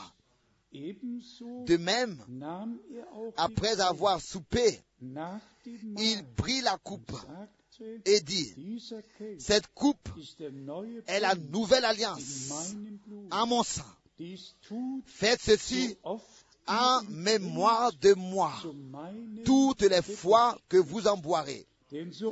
Car toutes les fois que vous mangez ce pain et que vous buvez cette coupe, vous annoncez la mort du Seigneur jusqu'à ce qu'il vienne.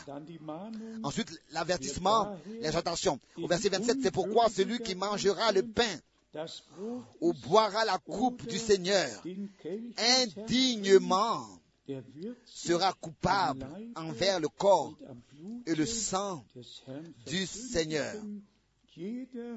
Que chacun donc s'éprouve soi-même et qu'ainsi il mange du pain et boive de la coupe.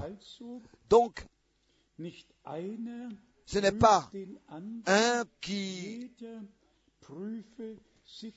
examine l'autre, mais que chacun s'examine lui-même. Et si vous trouvez quelque chose, apportez-le sous le sang. Apportez-le sous le sang. Sous-. Prosterne-toi sous Golgotha, comme nous avons chanté. Glorieux Golgotha, mais s'il vous plaît, croyez aujourd'hui de tout votre cœur à l'œuvre accomplie de la rédemption sur la croix à Golgotha. Croyez de tout votre cœur à l'œuvre accomplie de la rédemption. Où notre Seigneur a dit, c'est accompli, c'est accompli. Croyez de tout votre cœur. Le sang de l'agneau a coulé. et notre Seigneur et Rédempteur, comme grand sacrificateur, souverain sacrificateur, est entré dans le sanctuaire céleste avec son propre sang um pour le placer sur le trône de la grâce.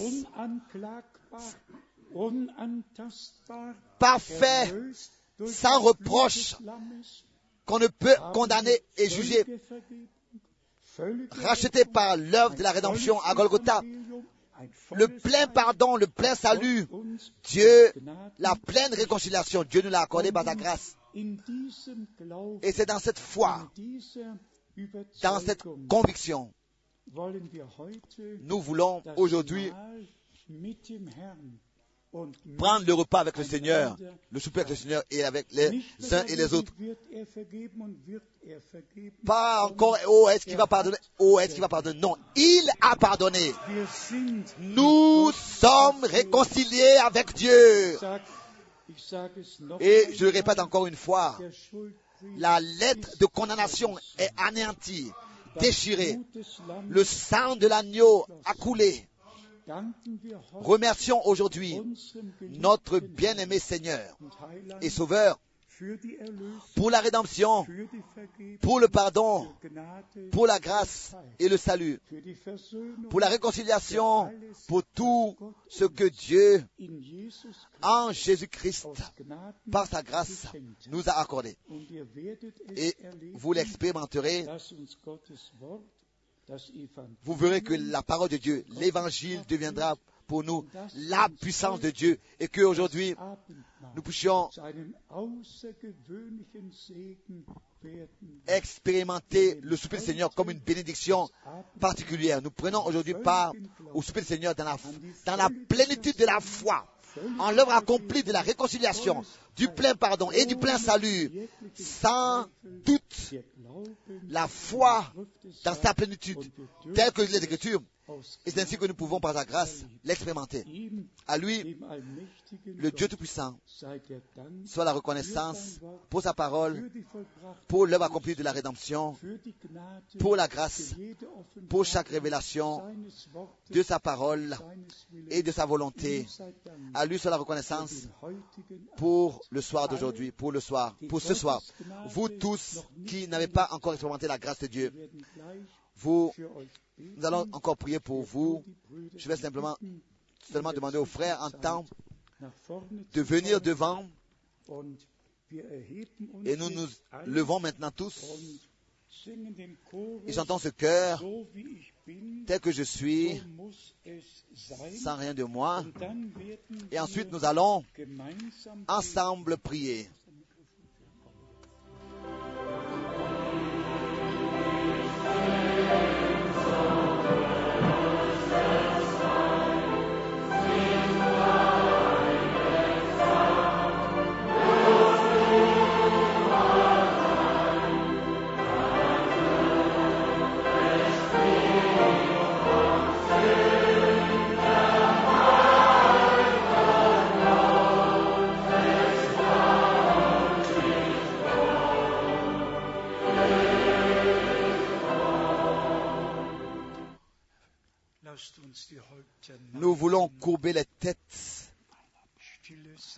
Et être calmes devant le Seigneur, ouvrir nos cœurs. En regardant à Dieu, en regardant à la croix à Golgotha. Je voudrais demander si plusieurs, si quelques-uns sont, sont ici qui souhaitent la prière, qui n'ont pas encore la certitude que leurs fautes sont pardonnées et que leurs péchés sont couverts. Péchés sont pardonnés, que leurs fautes sont couvertes et que vous voulez avoir part au, au souper et que vous êtes prêts à consacrer votre vie au Seigneur et dans l'obéissance de la foi, le suivre. S'il vous plaît, que personne ne regarde autour de lui. Je demande aussi qu'on ne photographie pas, qu'on ne prenne pas de photos, que cela ne soit pas fait. S'il vous plaît, qui veut lever les mains Avons-nous quelques-uns? Que Dieu bénisse. Que Dieu bénisse. Là-bas, quelqu'un lève les deux mains. Que Dieu bénisse. Partout, les mains se lèvent. Que Dieu le Seigneur vous bénisse. Nous voulons prier. Bien-aimé Seigneur, tu parles encore aujourd'hui. Tu dis encore aujourd'hui, venez à moi, vous tous qui êtes fatigués et chargés. Je vous donnerai du repos, du rafraîchissement. Je vais vous pardonner. Je vais vous donner du repos pour vos âmes. Oh bien-aimé Seigneur, nous croyons, nous croyons ce qui est écrit. Celui qui invoque le nom du Seigneur sera sauvé. Oh bien-aimé Seigneur Jésus, nous invoquons le nom de Jésus et nous te demandons, Seigneur Jésus, que tu puisses nous pardonner, nous faire grâce, sauver, sauver et pardonne et bénis. Bénis-nous tous au Seigneur, nous tous qui sommes ici aujourd'hui pour prendre part à ton souper. Unis-nous unis profondément avec toi et lis-nous les uns avec les autres. Et que tous ceux qui ont reçu le pardon pardonnent aussi ceux qui les ont offensés. Que chacun puisse pardonner sa femme, que chaque femme puisse pardonner son mari. Oh, tous les uns les autres, qu'il y ait le pardon et la, la, réconciliation, que de cette manière nous venons devant ta face et qu'ensemble tu puisses nous bénir. Bien-aimé Seigneur, je le crois et nous le croyons tous. Et nous te remercions pour cela. Dans le saint nom de Jésus-Christ. Amen. Amen.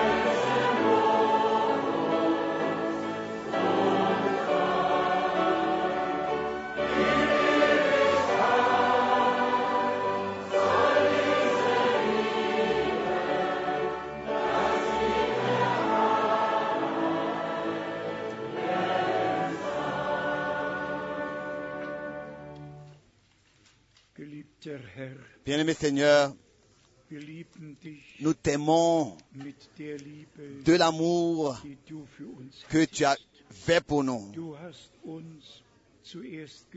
Tu nous as aimés le premier pour que nous puissions de nouveau t'aimer.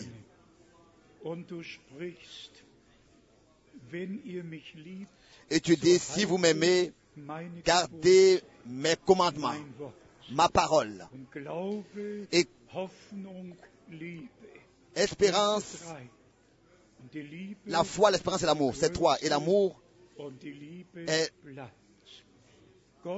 le plus grand et demeure. Tu es amour, tu es amour. Et en Jésus-Christ, tu t'es révélé à nous. Ton amour a été manifesté. Nous t'aimons de tout notre cœur pour cela. Loué et exalté sois-tu notre Dieu. Toi le Dieu de l'Ancien et du. Nouveau Testament. Toi le Dieu d'éternité en éternité. Dieu d'Abraham, Isaac, d'Isaac et de Jacob. Dieu d'Israël.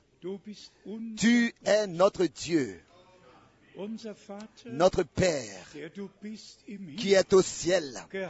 Que ton nom soit sanctifié, que tu nous as révélé, que ton règne vienne et que ta volonté et que ton règne soit manifesté à nous parmi nous, pour l'honneur de ton nom. Que ta volonté soit faite. Oh, loué et exalté sois-tu, bien-aimé Seigneur. Je te remercie pour ce soir, car tu as fait ce jour et ce soir. Loué et exalté sois-tu, ô Seigneur, maintenant et dans toute éternité. Alléluia. Amen.